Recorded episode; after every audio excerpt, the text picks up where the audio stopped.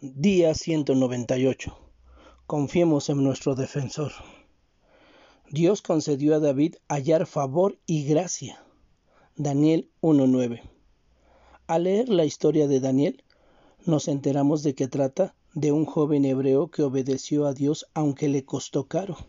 A Daniel lo habían llevado cautivo a Babilonia, nación que adoraba deidades paganas, y fue forzado a entrar al servicio del rey Nabucodonosor. Por tanto, le asignaron alimentos reales que primero habían sido dedicados a los ídolos y que el Señor había prohibido consumir al pueblo judío. Así que Daniel debió decidir si era mejor obedecer a Dios o arriesgarse a la ida cruel de un rey extranjero, o desobedecer al Señor y complacer a Nabucodonosor. A primera vista, la intranquilidad que Daniel sentía era acerca de la comida y pudo haber racionalizado que era un siervo sin alternativa alguna. Pero el verdadero problema era la lealtad a Dios, por lo que Daniel decidió honrarlo costara lo que costara. Y el Señor lo bendijo por eso.